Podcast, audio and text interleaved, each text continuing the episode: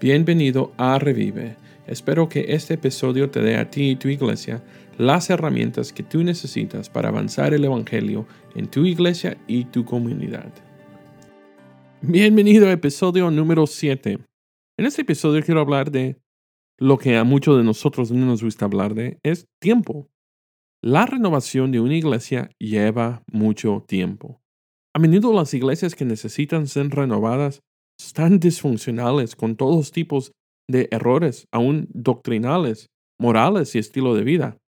Es fácil estar enojado o desanimado cuando se trata de asuntos doctrinales en tu iglesia. Cuando se enfrentan a este tipo de oposición, es difícil creer que estas personas son ovejas, porque están actuando como lobos. Sin embargo, a veces las ovejas que Dios te ha dado para guiar a una temporada de renovación no son lobos vestidos de oveja, sino que son ovejas que han sido vestidas con mala teología y doctrina. Si el líder aprende a ser paciente, el líder a menudo se ganará la confianza de la gente. Aquí hay tres cosas sobre cómo renovar una iglesia. Número uno, entender. La renovación de una iglesia no es un viaje misionero a corto plazo es un llamado a guiar a la iglesia a una temporada de producir fruto, a una temporada de discipulado y a una temporada de reconstrucción del cuerpo de Cristo en esa iglesia. En muchos casos, pastor o líder, es fácil olvidar que Dios nos ha llamado al ministerio para equipar a su iglesia. En cierta manera, tenemos que renovar nuestra comprensión del gran mandamiento de Dios de amar. Cuando se le pidió a Jesús de compartir su comprensión del gran mandamiento en la ley, dijo que el primer mandamiento es amar a Dios y el segundo es amar a tu prójimo como a ti mismo. Durante las últimas horas de Cristo con los once discípulos, antes de su arresto, Jesús les dio un nuevo mandamiento de amarse unos a otros. La demostración de amar a su hermano en Cristo mostraría que eran sus discípulos. Así que el amor es el principal valor central de las escrituras y por lo tanto es una de las principales formas de glorificar a Dios en una iglesia moribunda, que se puede demostrar por la forma en que nosotros como pastores amamos y hacemos discípulos y nos amamos unos a otros y amamos a nuestra comunidad. Cuando tenemos un entendimiento de las necesidades de nuestra iglesia, las necesidades de nuestro rebaño y las necesidades de nuestra comunidad, nos dará el entendimiento para cómo alcanzar a nuestra comunidad y cómo guiar a nuestra iglesia a un lugar de renovación. Número dos, a veces el edificio refleja el corazón de la gente. Una vez visité una iglesia que tenía una área de niños muy limpio y a menudo eso es lo que nosotros queremos, que la área de niños esté limpio. Pero el problema no era que estuviera limpio, el problema era que la iglesia no había tenido niños en esos cuartos en muchos años. A menudo las iglesias que necesitan ser renovadas dicen cosas como, solo necesitamos nueva pintura y mucha gente va a regresar. Pero tal vez el edificio ha sido pintado muchas veces a lo largo de los años.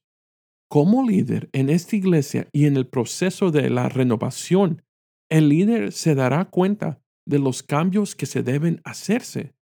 No solo cambios estéticos que necesita el edificio, como la alfombra o el color de pintura en las paredes, sino que también hay rasgos de la cultura de la iglesia que también deben cambiarse. Los cambios se hacen un día a la vez, se da un paso a la vez y se trata con un problema a la vez. Su enfoque debe ser las personas en su iglesia y que esas personas reflejen a Jesús en todo lo que hacen. Hace años, cuando yo vivía en otro estado, pasaba frente a una iglesia abandonada y oraba, Señor, tal vez aquí podría venir un plantador de iglesias a abrir una iglesia de nuevo. Después de meses y meses de orar por esta iglesia, me di cuenta que sí había una iglesia que se reunía en ese templo. Pero de afuera se miraba completamente abandonado.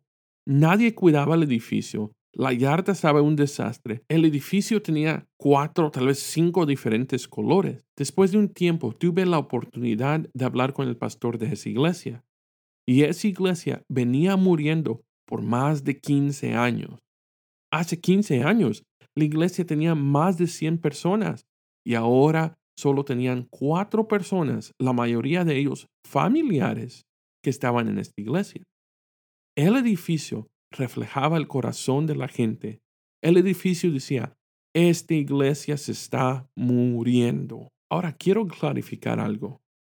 No estoy diciendo que nueva pintura, no estoy diciendo que un edificio nuevo va a cambiar todos los problemas. Nosotros tenemos que cuidar todo lo que Dios nos ha dado, aún el edificio de la iglesia. Pero lo que estoy diciendo es que a veces el edificio refleja la condición del corazón de la gente que está adentro. Número 3. Ora por paciencia táctica. Pastor, ora para que el Señor te guíe a cambiar las cosas que necesitan ser cambiadas en su tiempo. A promedio, el proceso de la renovación en una iglesia dura cinco años. Pero yo he visto a pastores que quieren cambiar todo inmediatamente. Pastor debe ser paciente. Jesús mostró el modelo a seguir. Fue paciente con sus discípulos. Eso no decir que él no se exasperó justamente con ellos, porque lo hizo, pero sospecho que fue mucho más paciente con ellos de que podríamos haber sido nosotros. A veces como pastores, siempre pensamos que solo nosotros somos los que tenemos que tener paciencia con el rebaño. Pero la realidad es que el rebaño también ha tenido que ser paciente con nosotros como pastores. Pastor, líder, estamos creciendo juntos y tú no eres el mismo que eras hace años. Has crecido en tu conocimiento de la palabra. Has crecido en tu manera de predicar. Has crecido en sabiduría.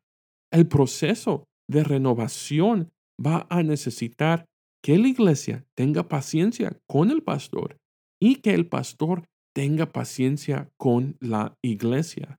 La renovación de una iglesia no es un viaje misionero a corto plazo, como lo dije, es un llamado a guiar a una iglesia a una temporada de producir fruto, una temporada de discipular, una temporada de reconstrucción del cuerpo de Cristo. Y recuerde que diseñar un ambiente centrado en Dios y centrado en el Evangelio lleva tiempo.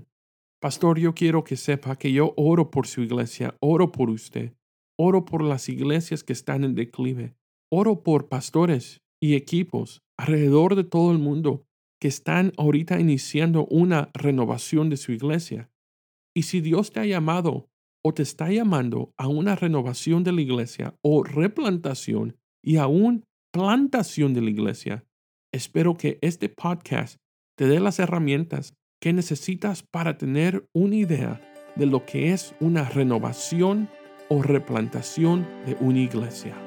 Gracias por acompañarme hoy. Asegúrese de suscribir a este podcast. Me encantaría saber que eres parte de la familia. Para saber más sobre la renovación y replantación de iglesias, sigue escuchando semanalmente o escríbenos. Si este episodio te resultó útil, compártelo y déjanos una reseña.